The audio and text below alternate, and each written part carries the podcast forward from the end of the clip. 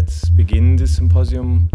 I talked about the project and the context already yesterday in the concert, so I don't have to repeat uh, all of that. But um, this uh, symposium today starts with Hans W. Koch.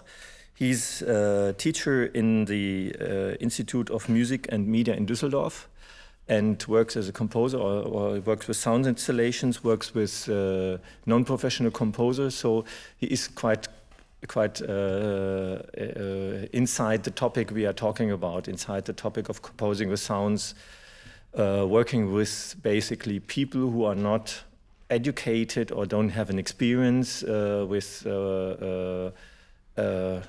it's a wide field. It's not only musique concrète, not only acousmatic music. Uh, with uh, the work with sounds on computer, I would say uh, that's a more general approach, just mentioning the tools and not the aesthetics behind it.